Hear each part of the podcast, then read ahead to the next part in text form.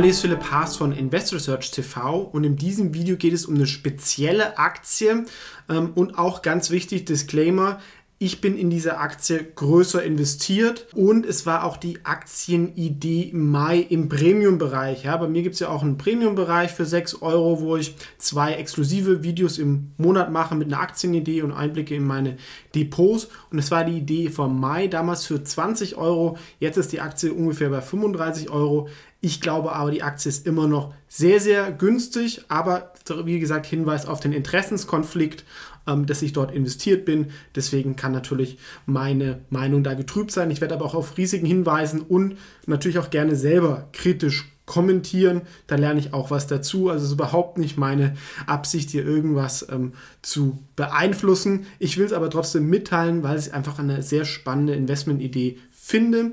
Ähm, und welche Aktie wäre es jetzt? Es wäre die Lang- und Schwarz-Aktie. Die werdet ihr vielleicht noch nicht kennen, aber der Investment Case ist eigentlich relativ einfach.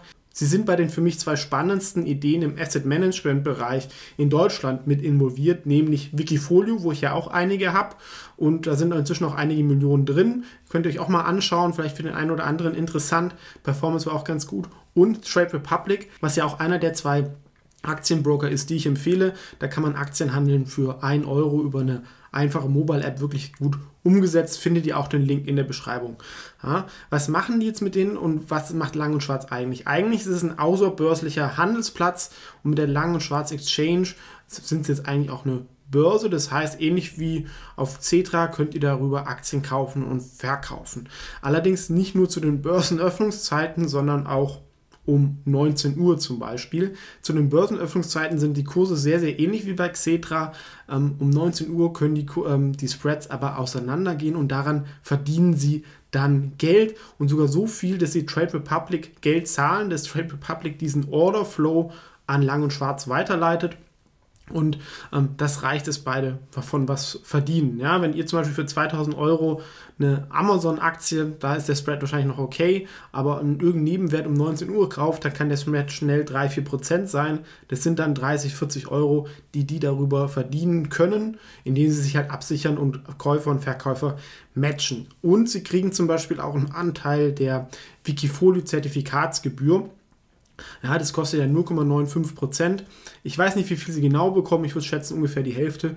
Und es trägt auch dazu bei, das Geschäftsmodell zu verstetigen.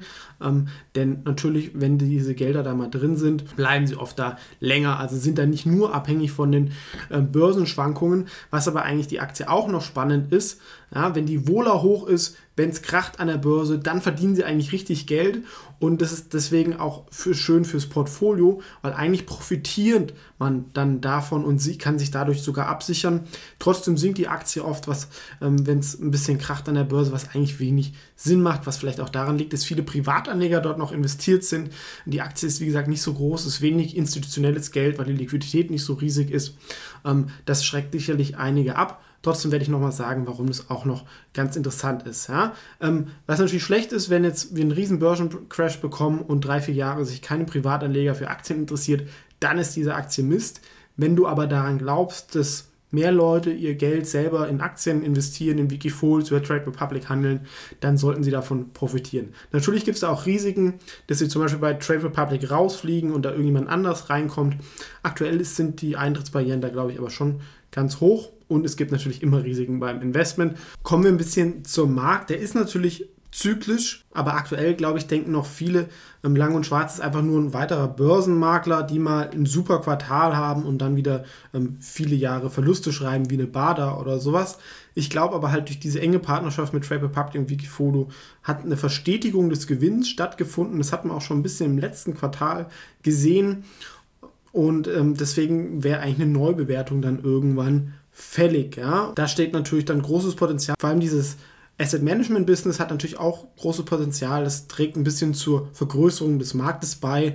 Denn sage ich nur, dieses Aktientrading außerbörslich ist natürlich jetzt überschaubar in Deutschland. Ähm, ich rechne damit, dass mehr Leute selber ihre Geldanlage in die Hand nehmen. Deswegen mache ich auch in diesem YouTube-Kanal und ähm, das ähm, Lang und Schwarz davon profitieren sollte. Das größte Risiko ähm, sehe ich halt dass sie zum Beispiel Trade Republic ähm, da die Partnerschaft verlieren ähm, oder wenn irgendwas mit Wikifolio passieren würde. Aber das ist immerhin, dass sie da wirklich mit zwei spannenden Fintechs da zusammenarbeiten, ist sicherlich ähm, top. Ja? Ähm, Kultur ist, denke ich, eher noch so ein Schwachpunkt. Es ist nicht richtig gründergeführt und ähm, die sind auch nicht so groß daran beteiligt, das Management und die Kommunikation ist ein bisschen intransparent. Ist ein bisschen auch nachvollziehbar, weil wenn sie halt zu transparent zeigen, wie sie Geld verdienen, dann finden das die ein oder anderen Broker oder Konkurrenten nicht so gut. Trotzdem muss man das halt so ein bisschen glauben. Und es gab auch mal eine Steuerthematik. Ähm, dass die Aktie dann zwei Jahre belastet hat. Die ist inzwischen wohl behoben, ähm, aber da haben sie wahrscheinlich auch nicht so professionell reagiert und wenn viele Gewinne anfallen, dann geht da auch einiges an die Mitarbeiter. Das ist aber immer bei diesen ganzen Asset Management, Finanzfirmen so, dass da auch immer, ich sage jetzt nicht Selbstbedienung, aber da geht auch ein guter Teil an die Mitarbeiter, was ja auch in Ordnung ist, dass sie dann intrinsisch motiviert sind, solange es nicht ähm, übertrieben ist. Ja? Und eigentlich für mich sind sie halt inzwischen von einem eher eine Fintech-Firma als ein Börsenmakler. Von der Kultur sind sie wahrscheinlich noch mehr ein Börsenmakler, wo sie da herkommen. Aber wie gesagt, besteht sicherlich eher vielleicht noch so der Schwachpunkt ja, in der Firma. Ähm, aber jetzt kommen wir zu den Finanzen und das ist halt schon spannend. In der Vergangenheit war es sehr zyklisch. Wie gesagt, wegen dieser steuerlichen Thematik war auch ein, zwei Jahre nicht so gut. Davor gab es schon mal einen Boom und nochmal vor vier Jahren gab es schon mal einen Boom. Ich glaube aber, jetzt ist halt eine andere Firma als vor zehn Jahren und sie haben im ersten Halbjahr 2020 4,57 Euro verdient. Euro. Natürlich war dieses, sag ich mal, dieses Corona-Quartal wird so nicht wiederholbar sein, aber auch das zweite Quartal war nicht so schlecht. Auch der Ausblick fürs dritte war gut und jetzt haben wir irgendwie Präsidentschaftswahl. Aktuell es wird schon wieder rumpeliger an den Börsen. Ähm, das heißt, das ist eigentlich auch ganz gut. Deswegen 2020 ist durchaus möglich, 8, 9 Euro Gewinn schaffen. Und mit dem Wachstum vom Volumen von Wikifolio und Trade Republic wäre es natürlich auch möglich, wenn sie, dass sie das ins nächste Jahr schaffen. Und ich glaube, dann, spätestens dann, würden da auch mehr Leute drauf aufmerksam werden. Ähm, wie gesagt, der Chart ist schon ganz gut angesprungen. Trotzdem, wir werden gleich sehen, die Achse ist noch nicht zu teuer. Fundamental ist es sicherlich noch nicht weggelaufen, meiner Meinung nach, ähm, weil einfach dieses Wachstum auch sehr, sehr hoch ist und per se das natürlich auch skalierbar ist. Ne? Die Mitarbeiter, ähm, wenn die doppelt so viel Volumen stemmen, dann muss ich vielleicht ein bisschen mehr einstellen, aber ich habe natürlich schon so einen Fixkostenblock, was dann immer profitabler wird. Warum ist es jetzt und das auch nochmal hinweist, das ist die äh, größte Position bei einer deutschen Aktie von mir. Lief natürlich auch ganz gut. Ähm, ich habe vielleicht auch ein bisschen Bias, weil ich ja mit Wikifolio sehr eng miteinander ähm, arbeite und es sehr, sehr gut finde. Ähm, wie gesagt, auch nochmal gerne anschauen. Und ich auch Trade Republic sehr, sehr gut finde. Das muss man immer ein bisschen gucken, ob man da einen Bias hat. Trotzdem, wenn man sich das ein bisschen anschaut, ich denke, wenn wir die verschiedenen Punkte durchgehen, wenn sie dieses Wachstum da ein bisschen bestätigen. Und ich sehe da auch ein bisschen Parallelen zu Hypoport, was ja auch eine Aktie ist. Als ich 400, 500 deutsche Aktien mir vor vielen Jahren angeguckt habe, fand ich Lang und Schwarz und Hypoport am interessantesten. Ähm, bei Hypoport hat es schon voll ähm, hingehauen. Lang und Schwarz ähm, auch okay, aber ich glaube, da geht noch was. Ähm, es ist halt die ideale Aktie, um davon zu partizipieren, dass es ein ähm, Boom geben würde bei deutschen Privatanlegern mit Aktien. Und ich glaube, ein 18er KGV wenn man das mal als Fintech-Firma sieht und als eine Wachstumsfirma, ist, denke ich, schon noch vertretbar. Ja, wir haben gesehen, das erste Halbjahr war 4,50. Wenn wir jetzt mal fürs nächste Jahr mal ein bisschen konservativ sind und wir legen 7 Euro an, dann wären wir trotzdem beim 5er KGV und ähm, da besteht dann doch Vervielfachungspotenzial von den Fundamentaldaten. Kann natürlich ganz anders kommen, keine Frage. Ja, es gab auch schon Jahre, wo die Firma Verluste geschrieben hat. Ähm, meine These ist einfach, ohne dass ich das jetzt alles mit internen Zahlen da irgendwie belegen kann, aber das Gefühl, wenn Wikifolio und Trade es gut geht, ist auch Lang und Schwarz gut geht und ich glaube an diese zwei Firmen und davon sollte die Aktie dann auch noch mehr profitieren.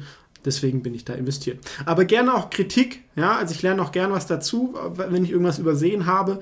Ähm, weil manchmal ist ja so, es klingt auch ein bisschen too good to be true.